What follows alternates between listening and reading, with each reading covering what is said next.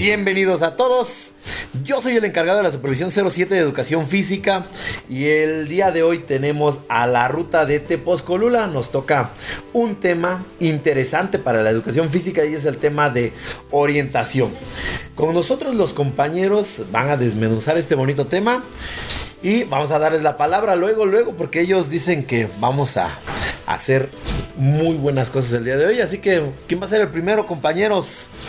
Bueno, este, pues, ¿qué tal compañeros? Reciban un afectuoso saludo a distancia. Somos el colectivo de Ruta Tepozcolula y para nosotros es mejor compartir que competir.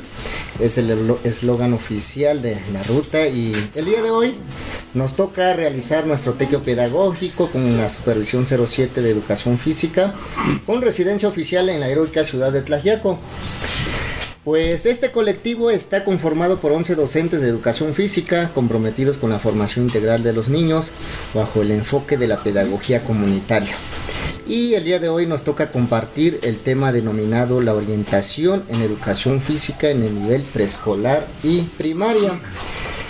Bueno, este aunado a este, este tema, este, es preciso hacer este, una parte de hincapié de que eh, hablar de orientación pues es un tema muy relevante, pero también cabe este, dar un paso hacia atrás o hacer un retroceso y antes de la orientación existe el término que se llama sensopercepciones.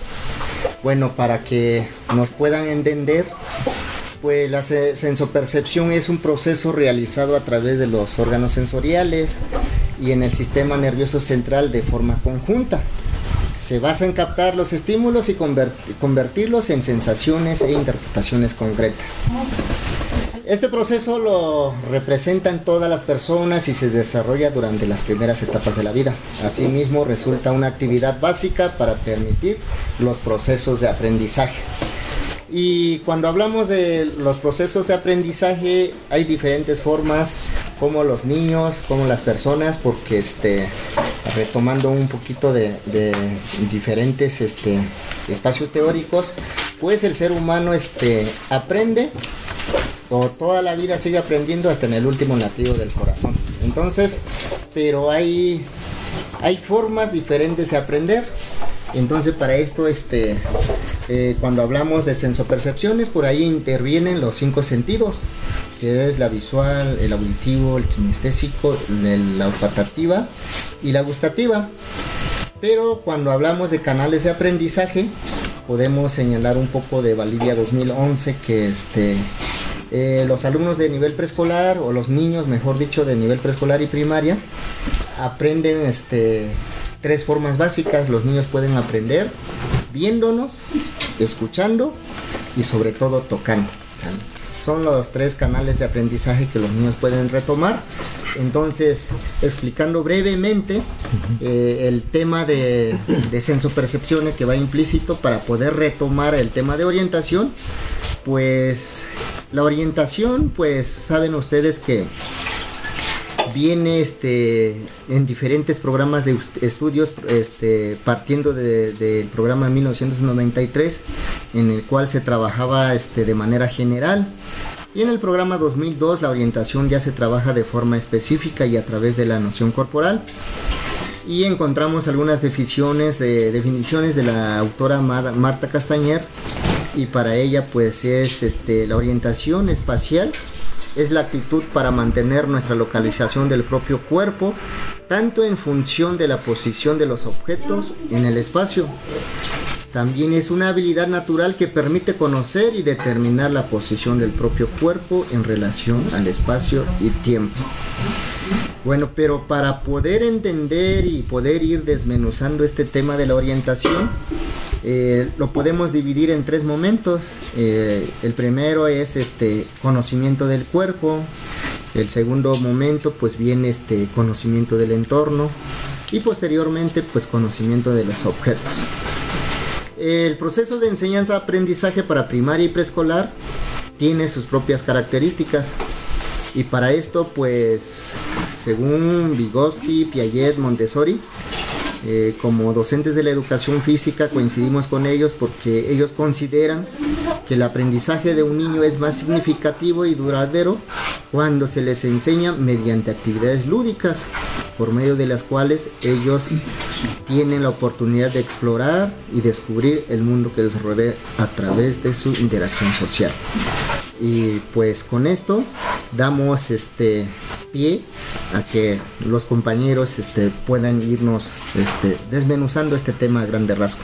Muy bien, bueno, ya escucharon eh, mucho de esta parte de la orientación, un tema que realmente eh, nosotros como educadores físicos lo tenemos que retomar en varias áreas de, de las etapas del niño. Y estamos hablando de percepciones, conocimiento global del cuerpo, segmentario y bueno, todo lo que tiene a, lo que va a conllevar la orientación, ya que es un tema, un tema muy grande. ¿Quién nos quiere comenzar a hablar después de esta gran introducción que dio el profesor? No sé, a ver, por aquí estamos para escucharnos. Acá está la maestra Rocío. Adelante, maestra. Bueno, un saludo a todos.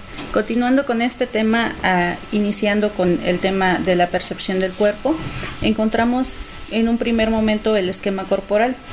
El esquema corporal no es otra cosa más que la composición física y tangible del cuerpo, los huesos, los músculos, las diversas partes del cuerpo que podemos tocar, sentir e incluso ver por lo menos las que están afuera, ¿no? Las de adentro igual las podemos ver y sentir y ese es el esquema corporal en sí. En 1934, Henry Wallon menciona por primera vez al cuerpo como una unidad psicosomática. Es por ello que este, se considera y se entiende el esquema corporal como la base para percibir nuestro cuerpo y a través de él nuestro entorno de ahí su relación con la orientación. No nos podemos orientar si no somos conscientes de nuestro cuerpo. Este, aquí encontramos el desarrollo motriz dividido en tres partes o formas, que sería la interoceptiva, la, estero, la propioceptiva perdón, y la esteroceptiva.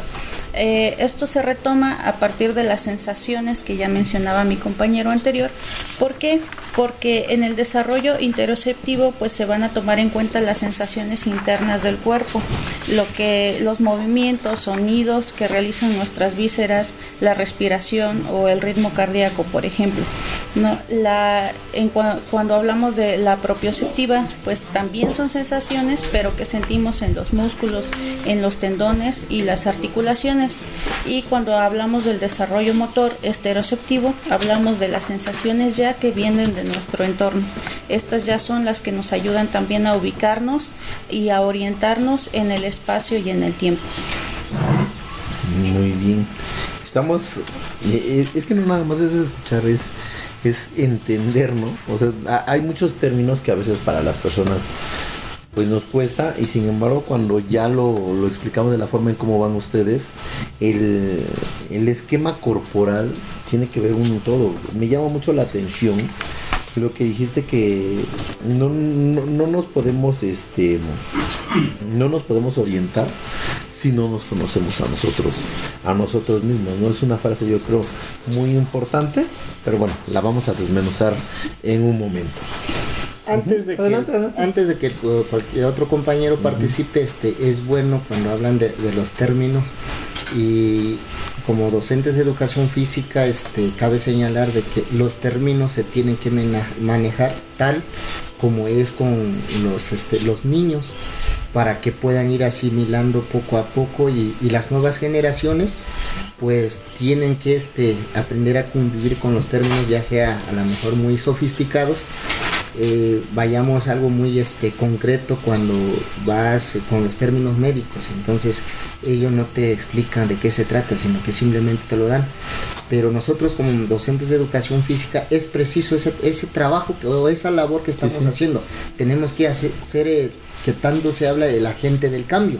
Bueno, entonces es preciso este, encauzar ese término en los pequeños, de preescolar, primaria, para que el día de mañana pues ellos sean el cambio que nosotros pretendemos. Y, y es donde hablamos de los contenidos conceptuales, que no hacemos tanto énfasis a lo mejor o no lo hemos hecho algunos de nosotros en la práctica, este, nos enfocamos más en los otros dos contenidos, pero los conceptuales también debemos de, hacerle énfasis para que se vaya haciendo un vocabulario normal de nosotros con los niños y de los niños hacia nosotros.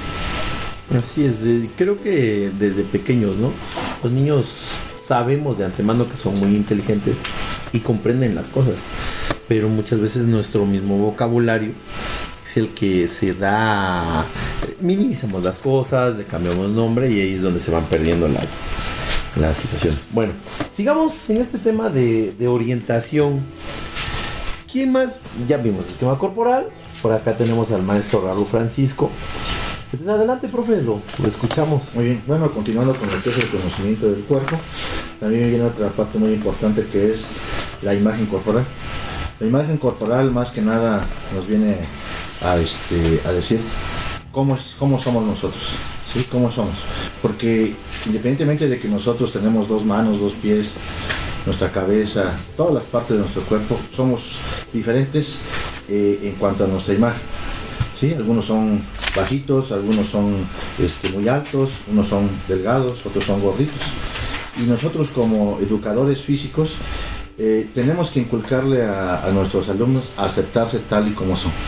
¿sí? Más que nada y respetar a nuestros, a nuestros compañeros y aceptarlos como son. Eso es en cuanto a imagen corporal. También vemos dentro de la imagen corporal que un, un niño de por ejemplo, hablando de nuestro estado, de la región mixteca, con valles, con costa, y este, también un niño que vive en una región que es, este, por ejemplo, la cañada, y está en un este, entorno rural, no se va a comparar a un entorno urbano o de la ciudad. Sí, son diferentes, este, ahora sí, diferencias y tenemos que respetar, más que nosotros como educadores, tenemos que inculcarle eso a nuestros alumnos. Fomentar eso. y de igual forma, nosotros como mexicanos tenemos algunas características que nos, nos identifican, ¿sí? Por ejemplo, con un este, estadounidense, con un español, con un alemán, son diferentes este, imágenes corporales que tenemos. Por ejemplo, un niño puede tener la cabeza un poquito más grande, puede tener los brazos más largos, puede ser, hay niños que son, que tienen las piernas más largas y el tronco es un poco más chico. Y tenemos que identificar eso y hacerles conciencia a nuestros niños que no por tener alguna diferencia física es diferente. ¿sí? Por ejemplo, nosotros los oaxaqueños somos chaparritos, y en cambio un niño del norte del país es más alto. Y, eh, son de la misma edad, pero su, este, ahora sí su fisionomía es diferente. Y eso es lo que viene a este, hacer lo que es la imagen corporal. Somos diferentes y debemos aprender a aceptarnos como somos. creo que aparte aquí entra entra mucho eh, digo eh, imagen corporal viene de parte de la orientación pero también la autoestima es eh, cuando tú fomentas esto, lo que está comentando nuestro compañero, aceptarte como eres y aceptar a los demás también. Entonces en la parte psicológica, la autoestima, desde ahí la fortaleces fuertemente, ¿no? Sí. Con, este, y, esto viene a tocar un rango eh, psicológico en donde vas a fomentar más cosas, la misma aceptación del niño, si este, si yo soy más alto, más bajito.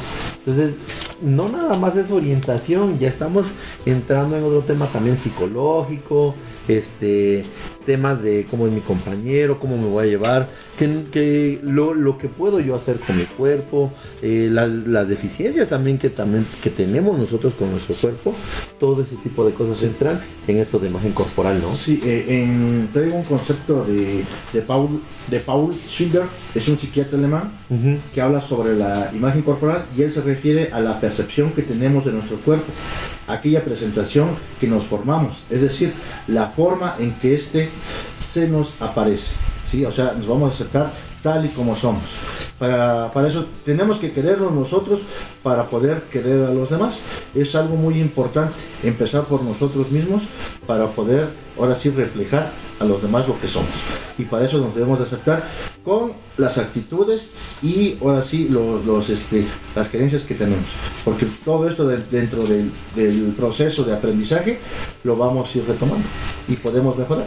Y, muy bueno, ¿no? Retomarlo porque, por ejemplo, nosotros como maestros de educación física, eh, no hay que negarlo, los, los niños nos siguen demasiado, tienden a imitar lo que nosotros como profesores hacemos. Entonces ahí es donde, donde los niños van tomando también una imagen de querer ser como su maestro. Y si tú como maestro, desde, desde tú dices, yo me acepto como soy, alto, bajito, más llenito, más flaquito, el mismo niño dice, bueno, el profe tiene autoestima, se quiere, yo también aprendo a quererme, eh, eh, no, no limitarme, que el que yo, el que otro compañero sea más veloz que yo, el que otro compañero pueda hacer, no sé, más flexiones que yo, eso no quiere decir que yo no lo pueda lograr, que yo en su momento no lo pueda, este, que no pueda yo incrementar este tipo de cosas. soy menos, ¿no? O que soy menos, así es. Sí, porque cada quien tiene sus diferencias. Y más que nada, nosotros lo hemos vivido y lo, y lo, y lo hemos visto, que nosotros como educadores físicos somos una imagen para los niños porque hay muchos niños, yo, con, bueno, en experiencia, yo he visto que ha habido alumnos que dicen, yo, ¿sabe que Yo quiero ser maestro de educación física. Eh, a lo mejor es en, este momento que, están, que están viviendo los niños, a lo mejor después es diferente, pero por el momento ellos dicen, se, tiene, se, se ponen en la mente que quieren ser como el maestro de educación física. O sea, tienen ahora sí una imagen de nosotros diferente. ¿Por qué no dicen a lo mejor yo quiero ser como mi maestro de grupo? ¿No? Claro. Sí. y, o sea, es un reflejo que damos, no sea a lo mejor por las actividades que ponemos, por las dinámicas que hacemos, porque a veces los sacamos a jugar y que los llevamos a, a tal parte a hacer convivencias o sea, e, eso es el, ahora sí la imagen que nosotros damos a, los niños y por eso es que tienden a querer, ser, como nosotros, claro. A ver aquí, este, adelante, adelante compañeros.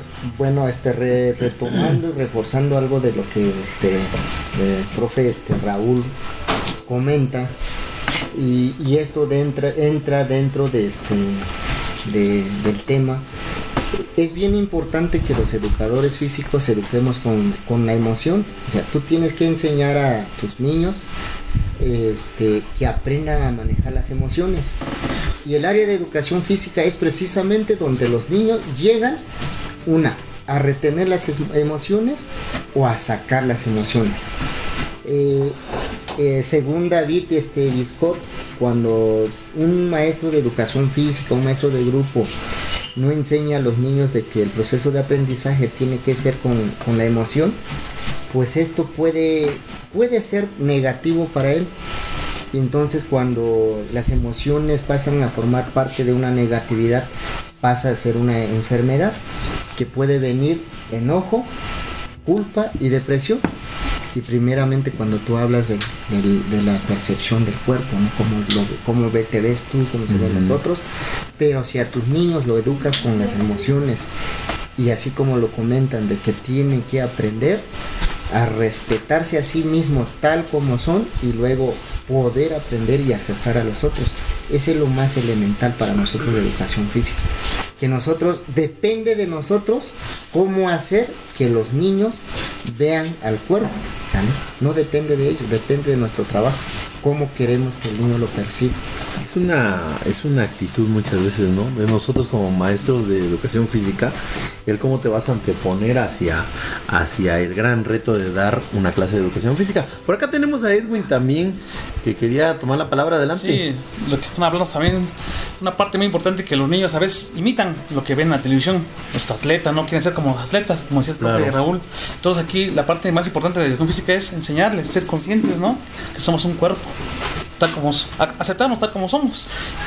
Sí, e, e, es que eso es, eso es bien importante y para un niño yo creo que es este eh, a, veces como familia ahí hacemos un, un este la, misma familia te va poniendo desde los apodos desde cómo eres si eres muy callado y todo eso entonces ya es un trabajo es algo que lo traes de, pequeño de, en familia cuando tú llegas a la escuela y tus mismos compañeros te van, te, dicen algo, te ponen un apodo, te hablan de alguna forma, yo creo que ahí la autoestima del mismo pequeño va bajando. Y lo que dice el profe, ¿no? Este, el profe Aniceto de aquí es eh, ¿cómo, cómo llegas tú como maestro primero cómo te quieres tú a ti y cómo los niños te perciben también. Y ahí es donde dice el niño, yo quiero ser como mi maestro de educación física, ¿no? les digo, este, este tema de orientación yo creo que nos va, nos va a dar para, para más. Sí, adelante, y, adelante. aquí quien sigue, pues a ver si alguien de los compañeros este, nos pueden hablar, este, sigue este, la conciencia corporal. Muy bien, conciencia corporal, yo la verdad es que no, no sé muy bien, adelante. Bueno, la conciencia corporal es, otro elemento más importante también de lo que es del conocimiento del cuerpo. Es el resultado de las dos anteriores, del esquema, de la imagen. Es decir, estar consciente dónde están ubicadas mis partes del cuerpo, para qué me sirven y cómo las puedo ocupar en el espacio. En este caso, en la física. Claro, claro. Así, adelante, ¿eh? o sea, no, no hay... El niño ya tiene un aprendizaje a través de las sensopercepciones. Siempre las sensopercepciones van a estar presentes en todo momento. También adquiere un control dinámico de su cuerpo. Gracias a la educación física se adquiere esa conciencia de aceptación, respeto y desarrollo de su motricidad. También el niño tiene un control dinámico de su propio cuerpo en movimiento, ya sea estático o dinámico. Dinámico, así es. Bueno, acá en la conciencia corporal, algo mm, importante yo creo, y, lo acaba de mencionar el compañero, es tener conciencia de lo que de lo que yo tengo como cuerpo. Y una vez me preguntaban, ustedes como maestro de educación física, ¿qué enseñan? Y si empezamos por esta parte de la orientación y de la conciencia, es de que a los niños les tienes que enseñar las posibilidades que tienen para hacer con. Enseñarle que lo que puedes hacer desde con una misma, a través de la uña, los dedos, muñeca, los movimientos. Y si nosotros logramos enseñar esa parte de conciencia corporal, de decirle al niño, puedes hacer, em, no sé, si tú trabajas la, fuerza, pues vas, a vas a incrementar tu fuerza. Si tú trabajas flexiones, vas a tener, no sé, más este, elasticidad. Cuando tú como maestro le enseñas las diferentes formas de lanzamiento, por ejemplo, pues el niño va a decir, ah, antes yo lanzaba eh, con poca fuerza, ¿no? Ahora que ya sé cómo trabajar con mi cuerpo, puedo lanzar más lejos, puedo lanzar más alto, puedo lanzar a ras de piso. El que nosotros enseñemos las posibilidades que tenemos con todo nuestro cuerpo, pues para los niños es, yo creo que es, como un propio descubrimiento. El solo hecho de que a veces eh, los pequeños corran y, que le digas al niño, siente tu corazón. Hay niños que descubren cosas muy intensas, ¿no? Al decir, ¿por qué mi corazón está tan rápido? ¿Y por qué generé eso, no? No sé qué piensan ustedes, aparte de, este, Bueno, este, regresando al tema de orientación, este, de hablar de cuando hablamos de un tema que es la orientación, este, hay temas transversales que van este, implícitos detrás de. Ajá. Entonces, eh, podemos ahondar y no vamos a terminar porque el tema es muy extenso. Pero regresando a, a, lo que nos toca hablar este, en este día, este, podemos continuar y retomar porque ya el niño ya teniendo conciencia del cuerpo este viene otro término que es este conocimiento del entorno. ¿sale? Este, sí bueno este, esta parte del conocimiento del entorno ya se manejó como como tenemos conocimiento de nuestro propio pero como nosotros a partir de nuestro cuerpo entendemos el entorno ¿no? Este, Piaget menciona la orientación espacial en espacio topológico y menciona tres espacios, ¿no? La vecindad, separación y orden. Vecindad, la cercanía, lejanía de los objetos o personas dentro de nuestro espacio que estamos ocupando, que estamos realizando actividades. ¿Por qué? Porque anteriormente se mencionó lo que es imagen y esquema corporal, que es conocimiento de nuestro propio cuerpo. Pero ¿cómo percibimos a los demás objetos, las demás personas, cerca, lejos? Un poquito más altos, un poquito más este, bajos, ¿no? Pero eso es, eh, y ayer lo mencioné en tres espacios, vecindad, separación y orden. La vecindad, cercanía, lejanía. ¿no? los objetos y personas también, porque de cierta forma manejamos a las personas también como objetos. Está cerca de mí o está lejos de mí, ¿no? en cuestión de la vecindad. Y ayer la separación, relación entre un grupo de objetos que se hayan dispersos. Así lo menciono teóricamente, ¿no? O sea, cómo relacionan los objetos. Si ya están lejos, pero todos son grandes, todos son pequeños, un poquito de esta parte de, separar cuáles son rojos, cuáles son verdes, cuáles son... Y aparte viene el orden. Él lo menciona, lo menciona como una relación que guardan un grupo de objetos respecto a un sistema de referencia. Se complica esta parte de separación y orden, ¿no? ¿Por qué? Porque son pequeños, son grandes, pero ya también manejamos colores, manejamos este, formas, ¿no? Son, son triangulares, son cuadrangulares, son rectos, son curvos, ¿no? Entonces, esta parte de cómo voy a manejar mi cuerpo en ciertas situaciones, ¿no? O sea, si está cerca, ¿cómo voy a actuar yo? Y nosotros, bueno, así se lo pienso yo personalmente, dentro de la educación física le ponemos retos, ¿no? Se mencionaba la parte de lanzar, tal vez, ¿no? Arriba, abajo, a ras de piso, no sé pero nosotros le proponemos, intencionamos un aprendizaje donde ellos interactúen con el espacio, donde sepan sus posibilidades, que era lo del percepción del cuerpo, ¿no? O sea, conciencia corporal, ¿qué puedo hacer con mi cuerpo? ¿No? Entonces, y a partir del espacio, ¿qué puedo hacer yo? Intencionamos un aprendizaje y no es que, que realmente lo van a aprender tal cual, pero sí intencionamos esta parte de que pues piensen, ¿no? O sea, que relacionen el espacio. Si lo lanzo por arriba, puede llegar lejos, pero si lo lanzo a ras de piso puede llegar todavía más lejos. ¿Por qué? Porque el objeto este tiene menor este resistencia al viento, por así decirlo, ¿no? Un poquito más teórico, pero llega más lejos a ras de piso. Entonces realmente creo que intencionamos aprendizajes, no es que realmente demos un aprendizaje tal cual al alumno, no, al contrario, intencionamos que ellos consideren su cuerpo, consideren el espacio y a partir de eso este tengan una percepción del espacio personal, espacio intrapersonal y demás, ¿no? Y ellos actúen de acuerdo a sus posibilidades. Y eso viene en la orientación. ¿Por qué? Porque ellos se van a orientar.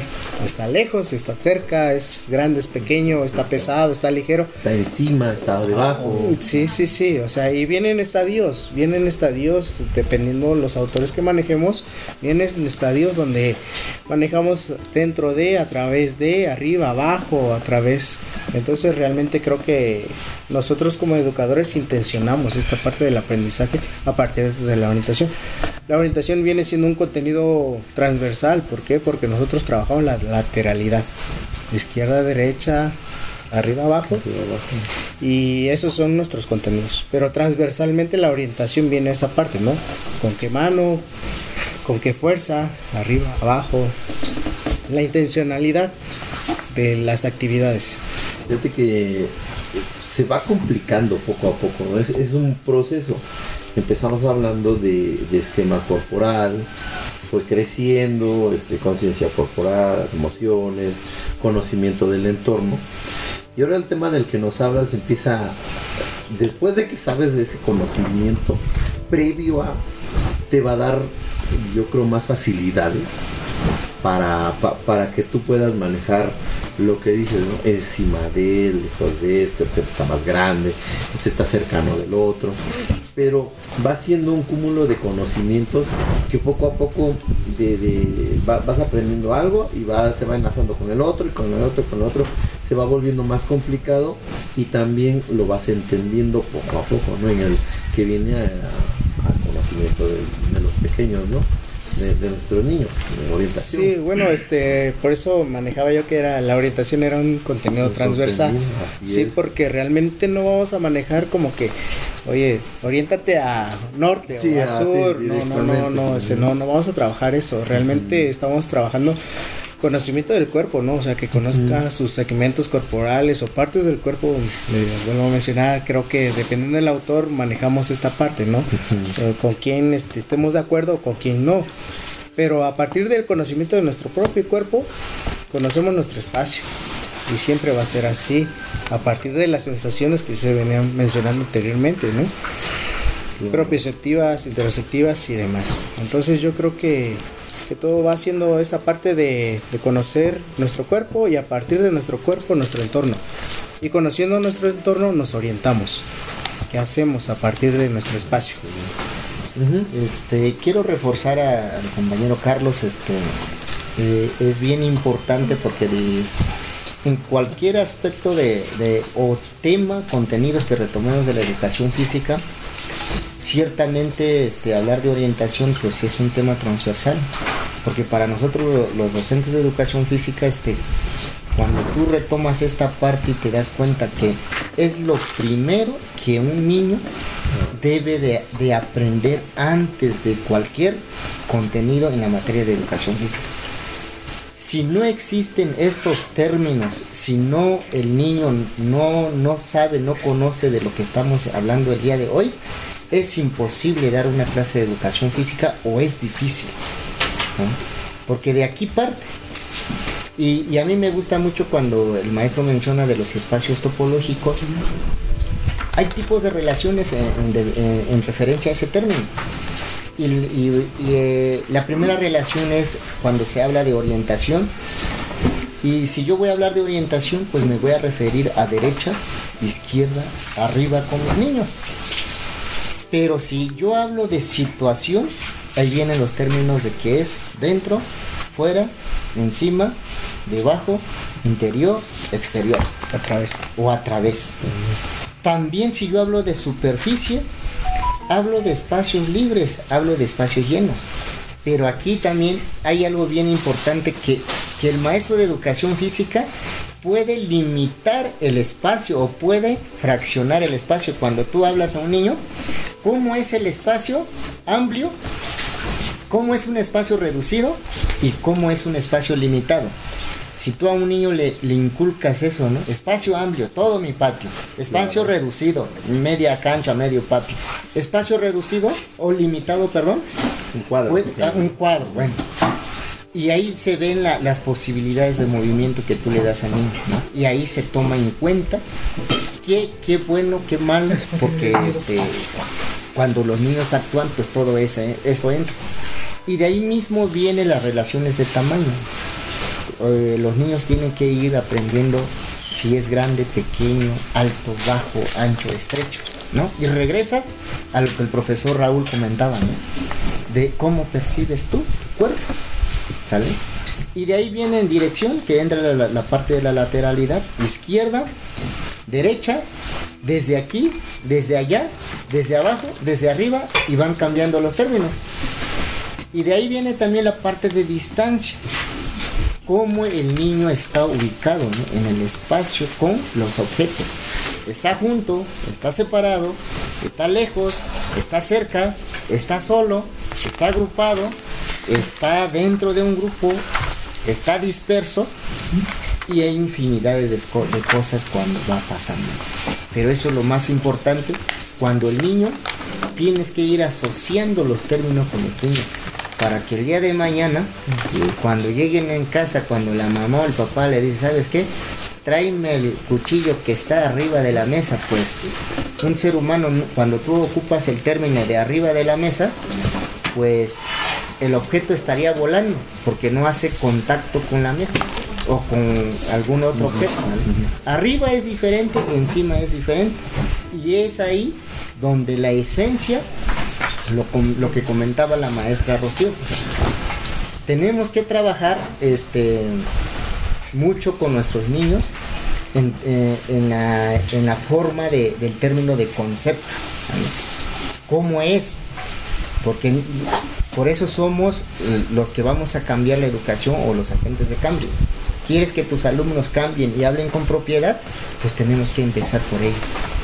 Fíjate que dio, no diste uno, diste muchísimas formas de, orientación y va, se va complejando poco a poco, ¿no?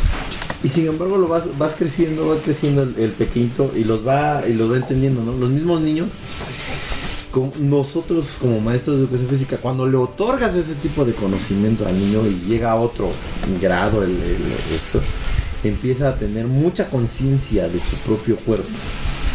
Y ahí es donde, donde un niño lo vas preparando desde pequeño para tener un conocimiento grande, ¿no? Adelante.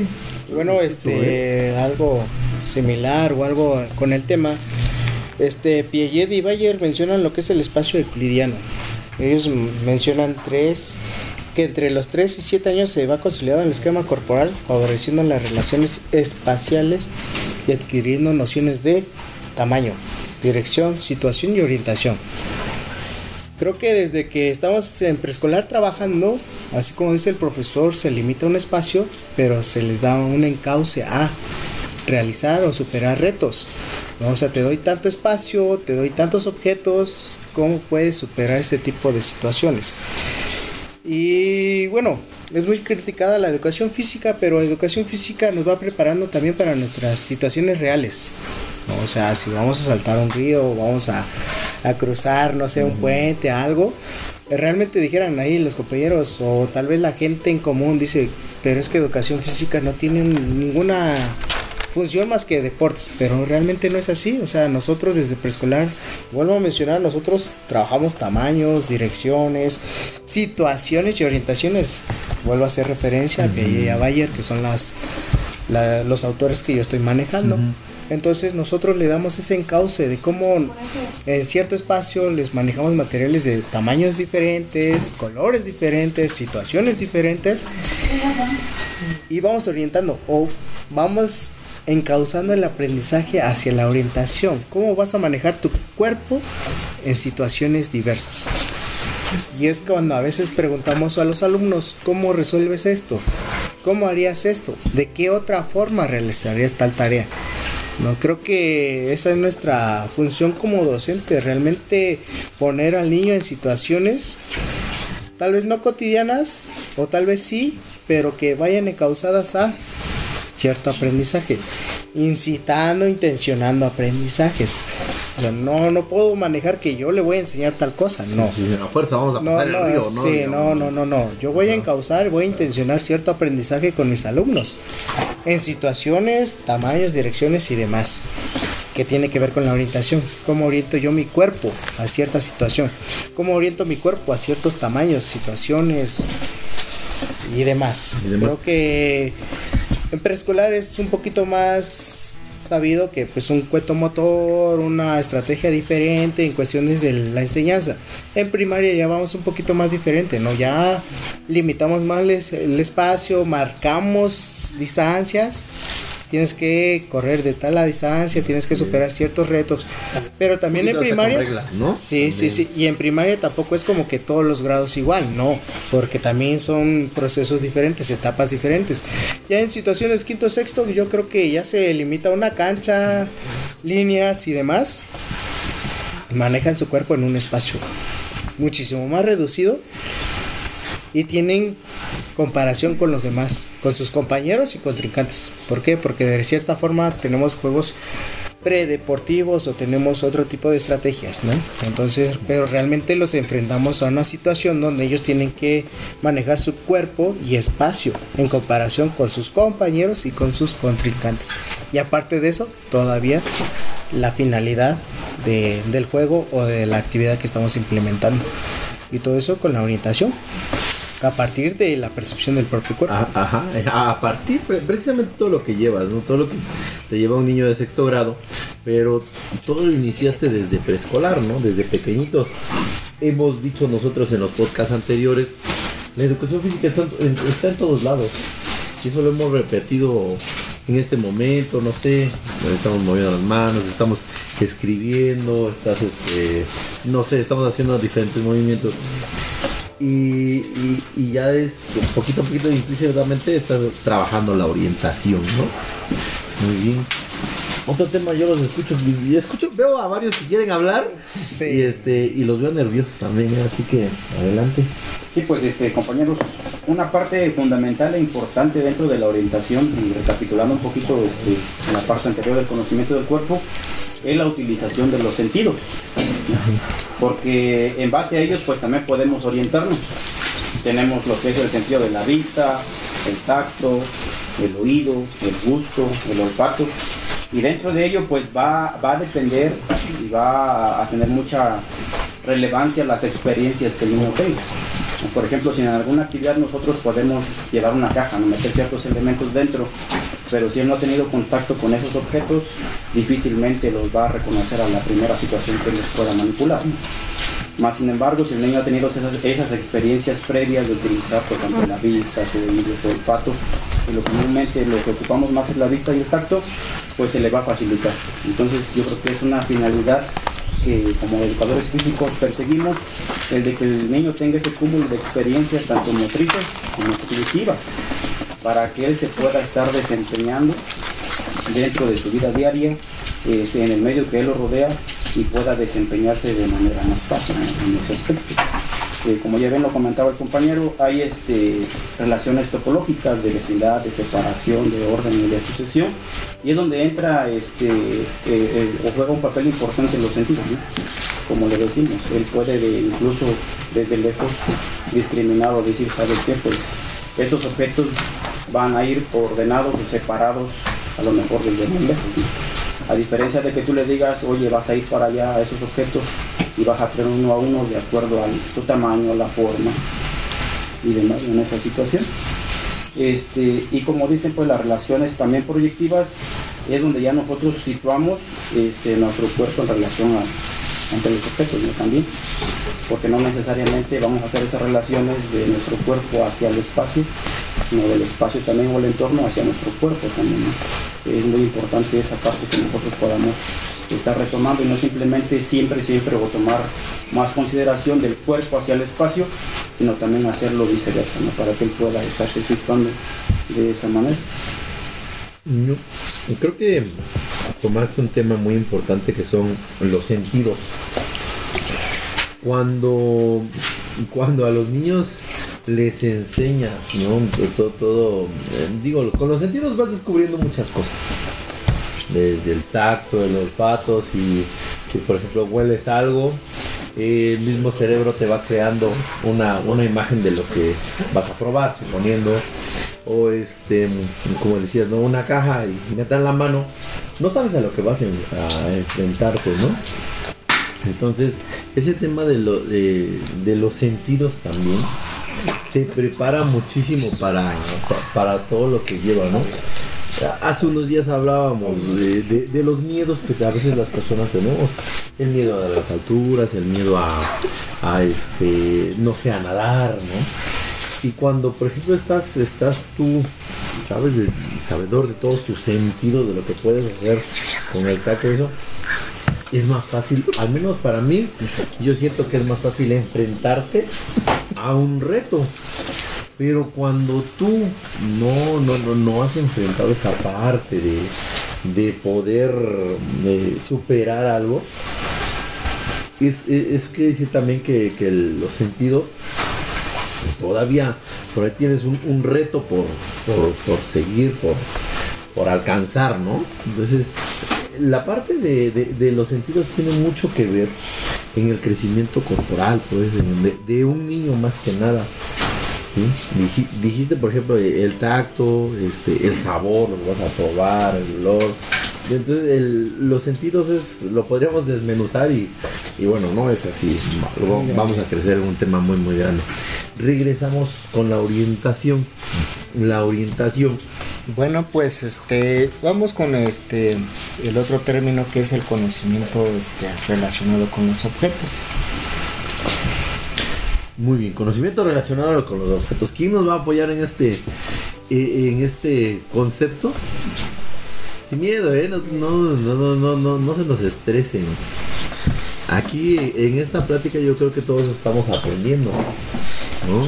E, este es un, proceso. Recordando también, sí es cierto, porque este, lo, que nos dice el maestro, no, ahorita hay muchas cosas que pues, yo creo que las habíamos retomado anteriormente en la, en la normal, de todo cuando estuvimos estudiando y ahorita pues eh, son así como puntos importantes que dices, esto ya lo había olvidado, esto es lo que yo tengo que retomar en mi, eh, en mi, andar diario de ser maestro de educación física.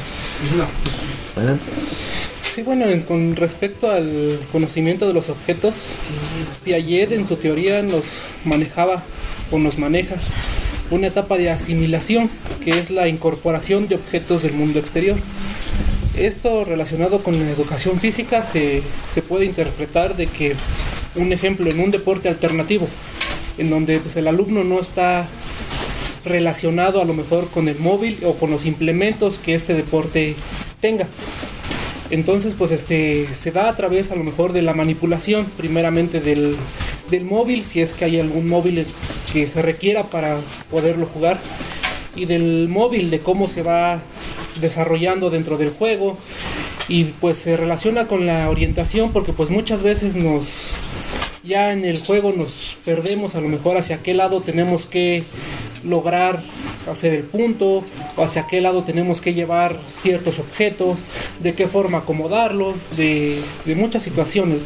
Entonces, pues en, esa, en ese sentido, pues es como se relaciona el conocimiento de los objetos con la educación física, que igual, de igual manera, a lo mejor podemos incorporar este materiales alternativos a nuestras clases, a lo mejor ya no llevar a lo mejor mm, los clásicos objetos, podemos implementar a lo mejor platos, podemos implementar este botellas de plástico, podemos implementar pelotas este hechas con tela, este globos, algún material que pues no esté tan comúnmente a lo mejor en las clases de educación física.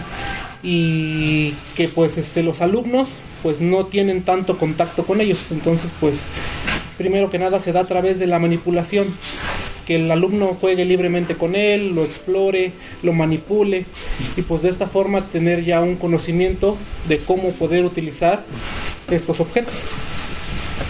Perfecto, yo creo que poco a poco vamos a vamos entendiendo ¿no? todo este tema de, de orientación. Como dice acá este mi compañera eh, Yuridia, que también está con nosotros, dice cómo, cómo, cómo se trabaja, estamos recordando todo lo de la normal y, estamos, no se puede decir en un debate, estamos en una buena plática en donde recordar los temas sobre orientación, ahora ahorita ya le incre- incrementamos lo que son materiales con los cuales podemos trabajar y fomentar la orientación.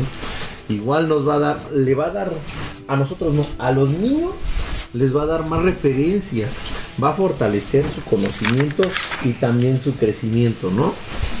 Muy bien, ¿quién? Bueno, quién, eh, quién? yo digo que eso de, de- de los materiales, eso es muy importante, ¿no? Estar innovando para salir de la monotonía.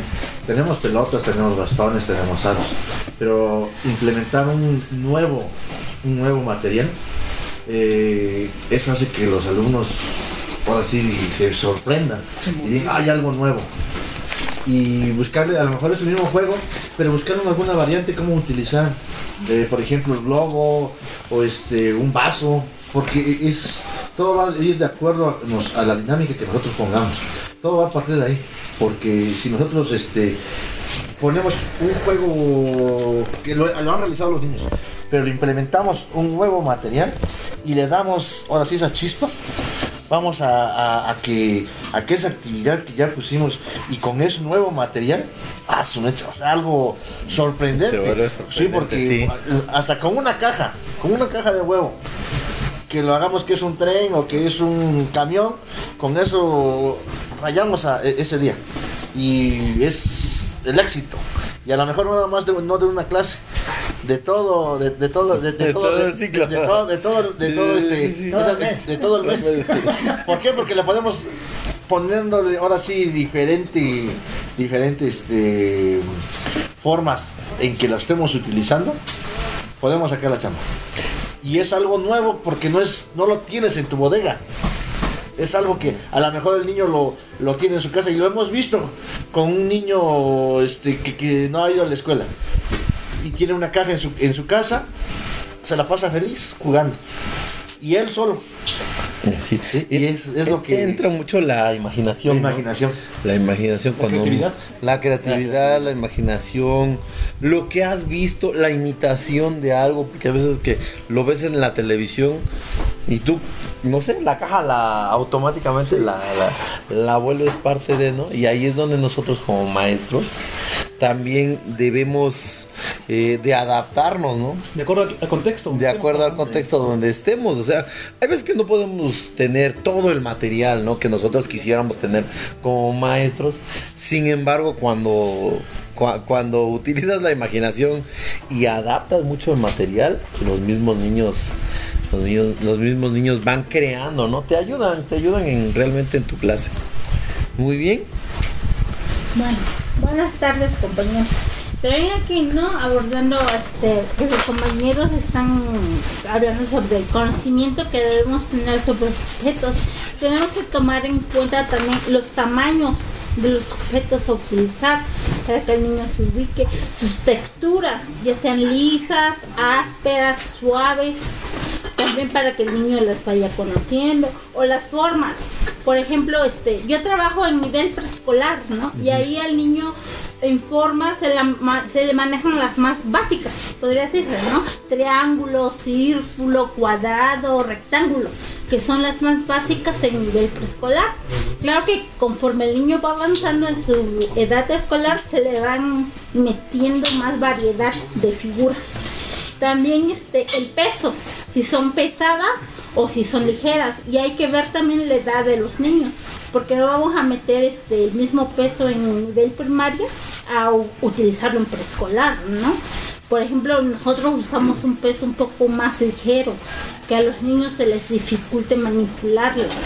También la consistencia la consistencia del material a utilizar. Ve que hay materiales que son este como gomosos o suaves, que como espuma, ¿no? Que se aplatan o que se deforman cuando los agarras o que se estiran también. Y todo eso también esos son los aspectos de algunos materiales que podemos considerar y las formas, los tamaños, texturas, peso, todo eso que le puede ser llamativo al niño para trabajar este en la clase de educación física. Y de esta forma también trabajar la, la orientación con esos materiales porque ya se les va a ubicar, ¿no? Ubícate a la derecha de, a la izquierda de, pero ya en relación con un objeto, no así este como a la deriva, ¿no? Sino este a la derecha de la mesa, a la izquierda de la mesa, ¿no? O también podemos, porque ya es gente, cuando se ubican también con los compañeros, o dependiendo de la forma que vamos la que diga el material a utilizar, el niño a veces se confunde y lo tenemos que, que ubicar bien con respecto a qué forma estamos trabajando. Es, va- vamos haciendo que, el, que poco a poco el niño vaya descubriendo, ¿no? Y eso es, es, este, es muy bonito, ¿no? En educación física. Creo que el, el- el que tú le enseñes a un niño o le digas, vamos a descubrir juntos todo lo que podemos este, hacer, es muy, es bonito. Y son yo creo que de esas, este, de esas satisfacciones que te va dejando la, la, educación física, ¿no? Este, quiero, quiero hacer hincapié en esta parte porque este, es importante. Cuando yo presentaba el tema yo decía, canales de aprendizaje. Bueno, eh, el mensaje va directamente para los maestros de grupo. Todos los que estamos aquí presentes, este, a lo mejor este, nosotros tuvimos un canal, canal de aprendizaje muy este, común, que las más comunes son este, la auditiva, y la, la visual. Porque en nuestro, en nuestro salón de clase el maestro te decía, a ver niños, vean, escuchen. Pero yo en lo particular, yo nunca llegué a escuchar un maestro de grupo que te dijeran, toquen, sientan, perciban la sensación para aprender. Y ese es un reto pedagógico para todos los docentes que estamos este, inmersos dentro de la educación básica.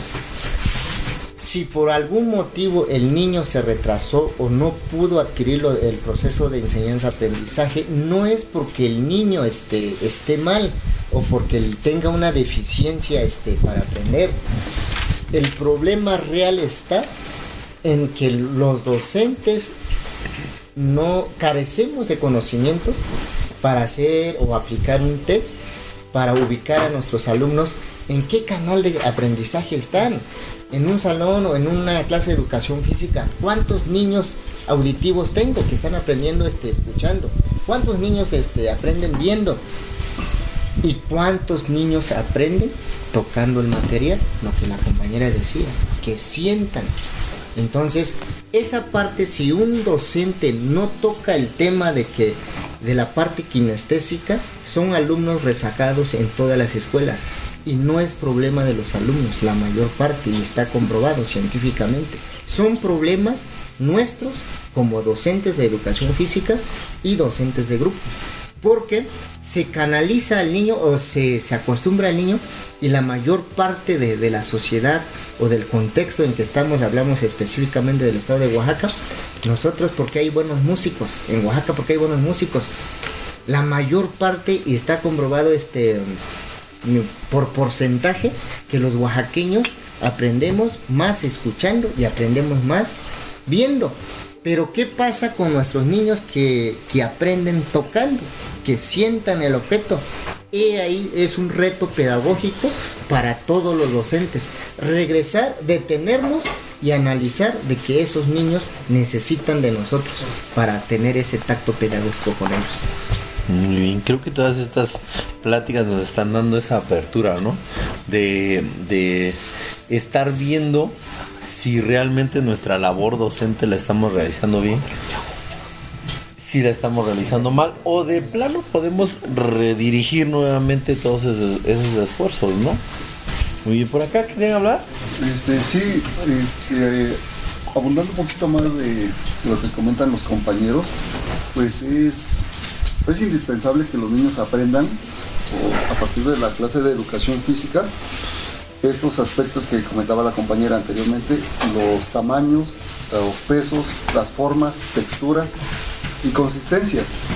Eh, muchas veces eh, varía el contexto y como maestros de educación física tenemos que hacer eh, es ese trabajo de la creatividad, la imaginación, ya que, como comentaban también hace rato, no es el mismo contexto del urbano al rural, donde se cuenta con materiales eh, de plástico, como son conos, este, pelotas de vinil, balones de básquet, a diferencia de una comunidad donde el maestro ahí tiene que imaginar, crear nuevos materiales para que el niño vaya aprendiendo estas, estas capacidades, estos, estos aprendizajes de grandes, medianos, pequeños, los pesos, como les comentaba, y lo, tenemos pesos livianos, pesos, este, lo que es pesado.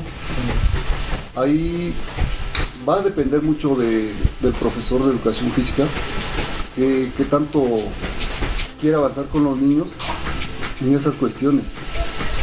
Es importante entonces que, como docentes tengamos el enfoque de, orientación, todo lo que conlleva para llegar a un proceso. Todo lo que hemos abordado a partir de que inició el programa nos va a llevar a este proceso que es la orientación. Pues es importante y pues hacer énfasis a los compañeros que nos escuchan, a los maestros, docentes de aula, los padres de familia, que la orientación va a estar presente y que como maestros de educación física vamos a ser parte fundamental ah, en, las canchas para trabajar estos contenidos. Así es, el, el, crecimiento también de uno como maestro, el esforzarse en que tal vez el, contexto te da mucho siempre y, hay muchos maestros, hay muchos directivos que se preocupan porque tú tengas el material. Pero también hay muchas carencias, ¿no? Es, difícil, a veces no puedes tener, no sé, balones de diferentes pesos, no puedes poner diferentes texturas, lo que decía la compañera, eh, diferentes, eh, ¿cómo se llama? Lo que tocas, contextos, grande, chico, mediano. Y ahí es donde nosotros, como maestros, te tienes que ir adaptando al medio y viendo pues, que le agrego. Hay, veces que nuestro, nuestro mismo trabajo lo tienes que realizar con una piedra, con una hoja de papel. Eh, es parte de, ser maestro de educación física, ¿no? Sí, pues para ir cerrando con este tema relacionado a, este, la orientación en, educación física, este, no lo quiero dejar este, por desapercibido.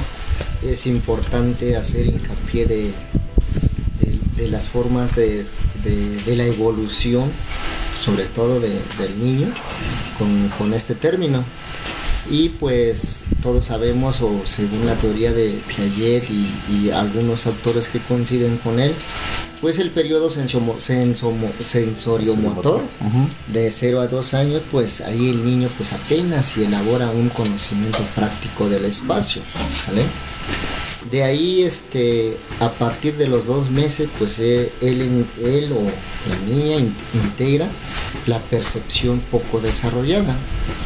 A partir de los tres meses, pues empiezan las, las primeras asociaciones sensoriales y los sentidos que hablábamos. Intenta coger todo lo que ve, mira todo lo que toca. Y entre los tres a seis meses se inicia la coordinación de la, de la precisión manual y de la vista, lo que los compañeros decían, ¿no? Que eh, entre más, un poquito más de meses, años, pues puede ocupar. A los cinco meses la coordinación óculo-manual está más perfeccionada. Entre los 7 y 10 meses empieza a reconocer algunas características individuales de los objetos. Y de ahí entra este, lo que es el periodo sensoromotor de 0 a 2 años. Eh, aquí ya previo a, la edad de este preescolar. En torno a los 10 meses aparece la permanencia de los objetos. Entre los 11 y 12 meses se organizan los desplazamientos y aparecen los primeros intentos de fijar objetos y adaptación a un fin. Desde los 15 a los 18 meses de desarrollo de la memoria espacial, la idea de recorrido. De ahí, de igual manera, este, se produce un incremento de las habilidades motrices gracias a las experiencias activas sobre el entorno, mayor eficiencia en relaciones medios, afines, consolida la conservación de los objetos. Y de ahí, pues ahí empieza lo que acabamos de hablar, ¿no? de la organización espacial, que es el periodo este, preoperatorio de 2 a 7 años de edad.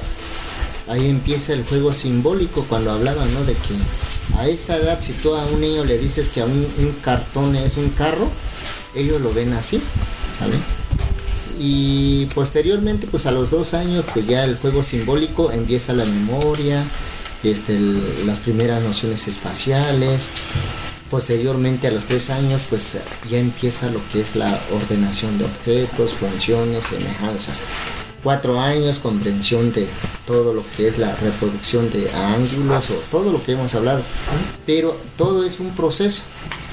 Y pues hasta aquí y de ahí pues una un gran bagaje de, de experiencia, De de conocimientos. conocimiento en relacionado al tema que estamos hablando. Bueno, a mí realmente me da mucho gusto hablar, este, si se dan cuenta, este ya fue un podcast diferente. Vamos creciendo, vamos aprendiendo. Y, voy a ser sincero, ¿eh? desde el momento en que los compañeros me plantearon, vamos a hacerlo de esta forma, favor. Les digo, adelante. O sea, aquí aprendemos de todos y de esta forma en cómo, cómo hablamos y desmenuzamos el tema de orientación. Yo creo que ya nos situamos eh, recordando conocimientos, este, escuchando autores, conceptos. Todo eso es muy bueno. Todo eso me, me agradó. Yo les quisiera hacer una pregunta. Compañeros, cuando ustedes le, le han preguntado a un niño qué es una orientación y qué es lo que responde el niño. ¿O qué les ha respondido un niño? Cuando ustedes van a enseñar orientación, llegan directamente a preguntarles eso, vamos a aprender orientación o cómo lo han enseñado, a ver. Este, bueno, personalmente le vuelvo a repetir que es un aprendizaje transversal. No podemos preguntarle al niño, oye, ¿cómo te orientas en este espacio? no, claro que no. O sea, aquí la pregunta para los pequeños o para los alumnos es, ¿cómo resuelves este reto? Limitando espacio. Tú como docente limitas espacio. Ellos sin saberlo están aprendiendo. A lo que volvemos es intencionar un aprendizaje. No, no es como que preguntarle, oye, ¿qué aprendiste de la orientación? No, no, no, claro que no. Este es ponerle retos y que los resuelva. O ya lo hice de una forma, ¿de qué otra forma lo puedes hacer? Si ya pasaste por encima de tal objeto, si ya saltaste tal objeto, ahora, ¿de qué otra forma? Y vienen ellos, las propuestas de ellos a partir de su cuerpo y del espacio con el que cuentan. No, pues ahora lo puedo hacer gateando, lo puedo hacer reptando, lo puedo hacer de otra forma. Y de ahí viene el aprendizaje. Y nosotros como docentes es la intención de que ellos aprendan. No, no vamos a manejar aprendizajes concretos con ellos, no. Es este realmente intencionar los, los modelos, los espacios, los objetos y que ellos vayan valorando su, su cuerpo, la percepción de su cuerpo, la conciencia de su cuerpo y del mismo espacio y orientar sus movimientos.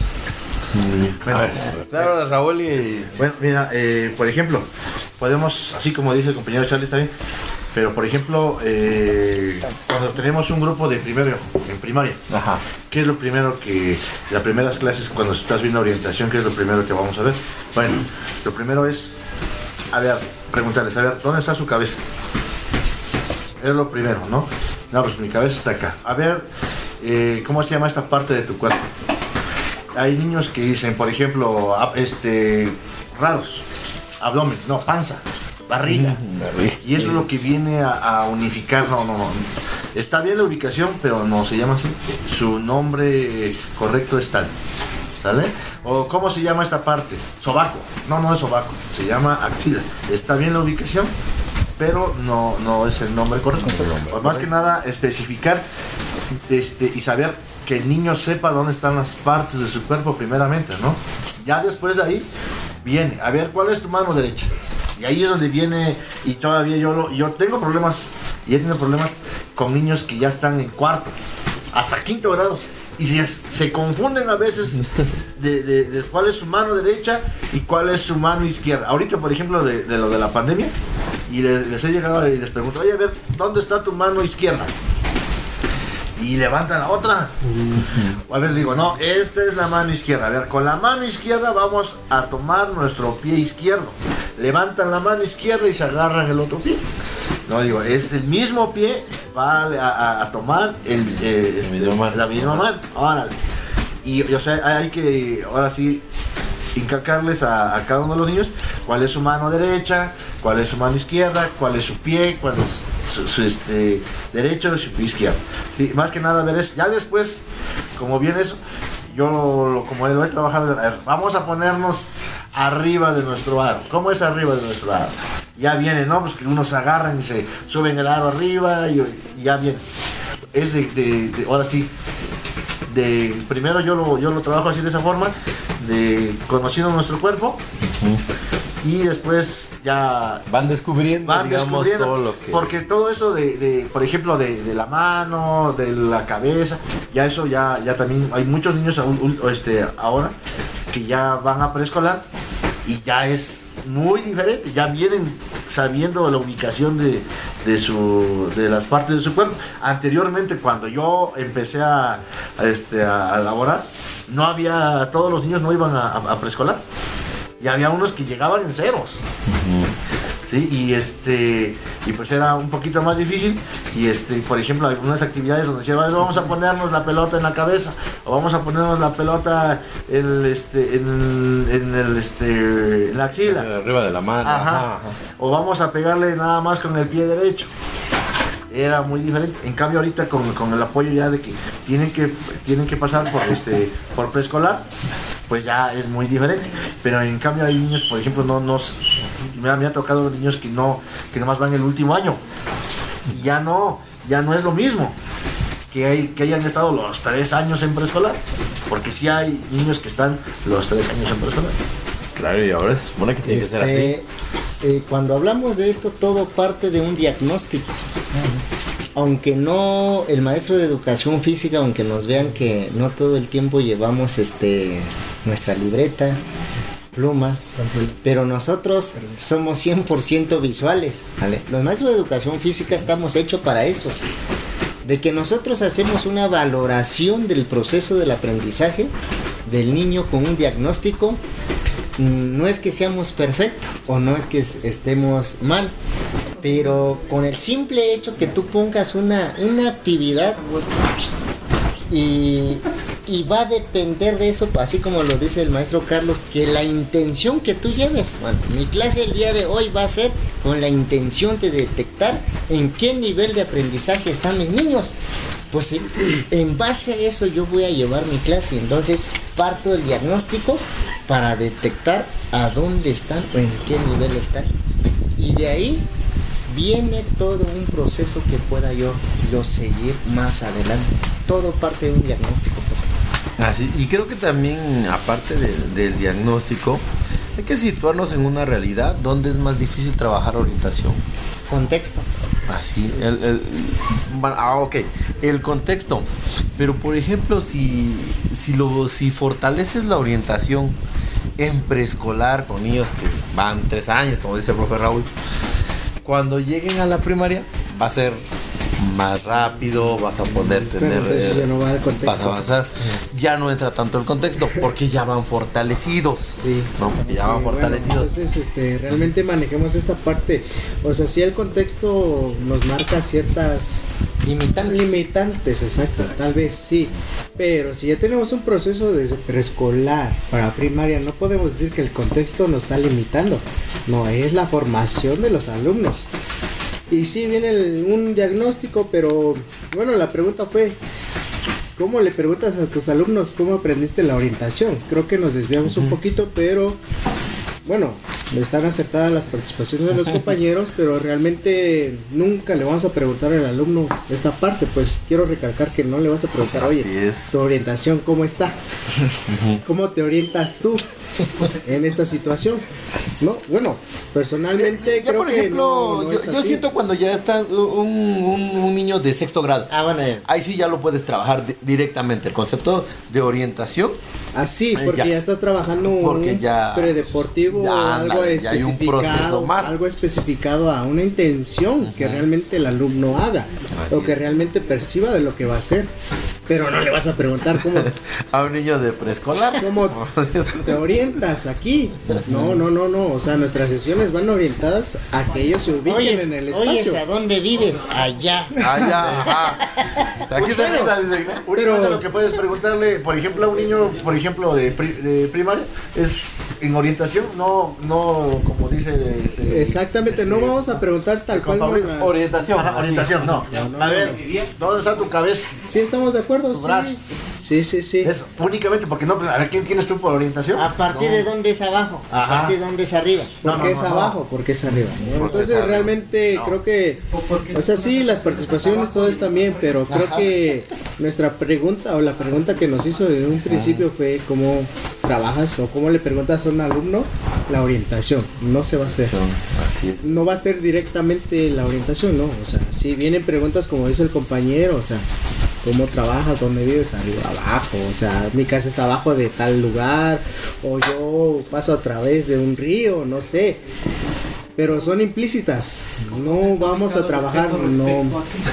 Vamos a trabajar este, las relaciones topológicas que manejan nuestros autores que nosotros estamos pues contemplando, ¿no? Realmente sí, porque sí. con ellos estamos de acuerdo en nuestra teoría y nuestra aplicación de nuestra labor docente. Entonces realmente no estamos preguntando realmente qué es orientación o cómo te orientas tú.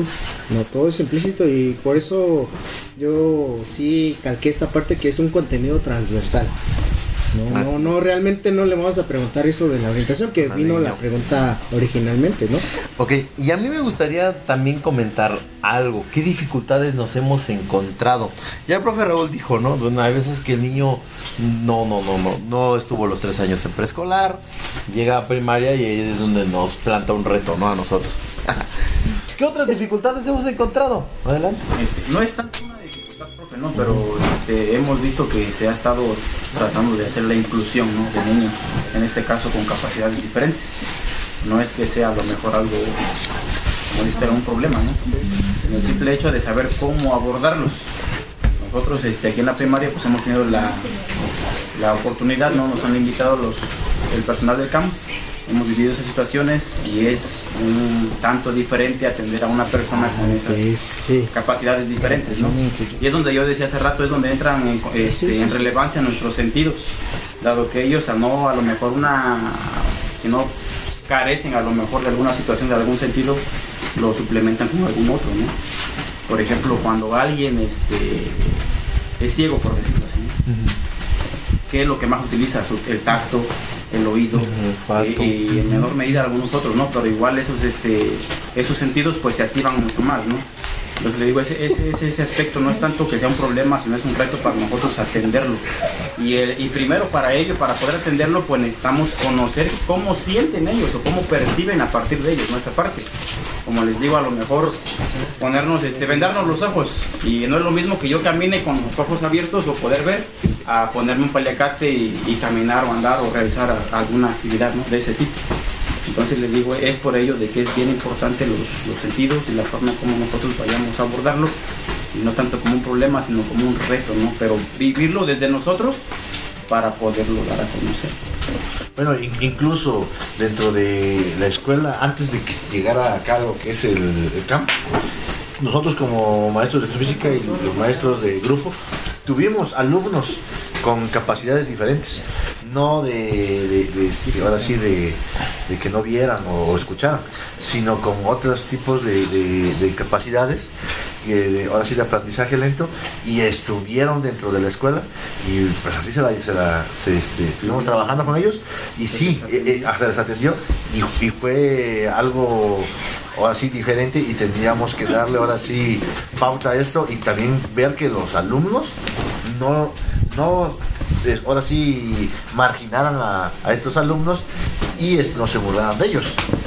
O sea, sí, eh, eh, ahora sí hay, hay papás que a veces no tienen eh, la oportunidad de, de llevar a sus hijos a, a, a un, a, una, este, a, a un CRIB o a un lugar donde los puedan atender de, de forma especial y ahora sí estuvieron en, una eh, primaria así, así formal.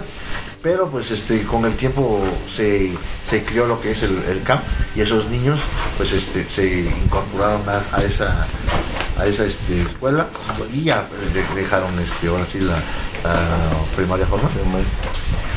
Este, e- el término tenemos que arra- arraigarlo, desarraigarlo como nosotros, ¿no? Porque muchas de las veces tomamos en cuenta de que el niño tiene dificultades. Hace, ra- hace rato eh, lo, lo recalqué. Normalmente, la mayoría de nuestros alumnos, y de igual científicamente comprobado, no es que tengan una dificultad, nosotros somos los que tenemos ese detalle, porque no sabemos canalizar o hacer el diagnóstico de nuestros alumnos, de qué manera aprenden mis alumnos. A lo mejor los que son auditivos y visuales, pues son los más este, relucientes en una clase. Pero ¿qué pasa los que son la mayor parte, o estadísticamente en un grupo de 10 niños, 8 o 6 son kinestésicos, pero a nivel estado, este, los kinestésicos son en menor cantidad. ¿Y qué pasa que hacen con esos niños kinestésicos dentro de un salón o en la clase de educación física? Normalmente esos niños cuando salen del salón, los kinestésicos, como se trata de manipular, son los mejores en la clase de educación física. Y el maestro dice, no, se sorprende, pero ¿por qué con usted sí? Ah, porque tú le das esa pauta que sienta, que toque, que manipule. Pero realmente no es de que, no, ya lo mencionó el maestro Hugo, nosotros como educadores no debe de haber límites o no debe de haber el término de dificultades. Al contrario, si yo veo que mis alumnos este, hace falta algo, tiene que ser un reto para mí como docente de educación física para que esos niños el día de mañana pues tiene hablábamos de emociones ¿no? Emocionalmente tengo que tocar ese tacto con ellos sea, no es que no pueda no es que no tiene esto no al contrario. Conocemos y hemos visto que los que carecen o no tienen un este un esquema o parte esquema de parte del cuerpo son o sea, no es una limitante para eso al contrario. Es un este es un reto para que el ser humano sea un este un individuo próspero. Muy bien. Algo más que comentar, realmente este tema de orientación nos dio para platicar mucho. Y si no, pues vamos despidiéndonos, ¿les parece? ¿Alguien? Sí, bueno, quisiera cerrar esta parte. Creo que la ruta de Poscolula viene esta parte de compartir y no competir. Es mejor compartir que competir. Y viene esta parte de incluir realmente a todos nuestros alumnos. O sea, porque ya se mencionaron con alumnos de, de ciertas capacidades diferentes. No, no, no, no lo llamemos diferente, ¿no? O sea, son capacidades diferentes o son habilidosos en otras áreas que tal vez alumnos cotidianos no lo tienen. Pero nosotros como ruta siempre se ha incluido esta parte, ¿no? Y por el tema de orientación, siempre, siempre se ha incluido, o se ha tratado de incluir a todos los alumnos involucrando esta parte, ¿no? O sea, poniendo juegos, poniendo actividades donde se limitan espacios, se limitan objetos o se aprovechan objetos muy diferentes a los cotidianos, ¿no? Y entonces la ruta Tepozcolula siempre hemos sido esta parte de compartir y no competir, involucrando cualquier alumno dentro de nuestras instituciones. Muy bien. Bueno, pues yo sinceramente les voy a agradecer de en esta buena plática en donde aprendimos, recordamos, platicamos de tantas cosas. Estuvo con nosotros, por ejemplo, Rocío, Carlos, Antonio, Alejandro, Jesús Mora, Alberto, Hugo, Gibran, Edwin, Elda, Raúl Francisco, que también es compañero de más años, y el maestro Aniceto. A todos ellos, sinceramente les damos las gracias por eh, recibirnos el día de hoy acá en Tepozcolula, un lugar muy bonito. Y, este, y estamos agradecidos que sinceramente nos hayan abierto las puertas para venir a hablar de este bonito tema de, de- la orientación. Eh, pues cerramos el día de hoy, compañeros, eh, a todos los que nos escuchan. Cerramos con la ruta Tepozcolula en este bonito tema. Y recuerden, la educación física se encuentra en todos lados. Nos escuchamos en el siguiente episodio. Suscríbanse, sigan escuchando, compartan estos podcasts porque son los que nos están apoyando a todos nosotros para seguir creciendo y mejorando día a día. Muchas gracias y les voy a pedir a todos un fuerte aplauso porque sinceramente este trabajo es un esfuerzo de todos los que estamos acá. 10.000 likes y compartimos Así es. Muchas gracias y nos vemos en el siguiente. Hasta luego.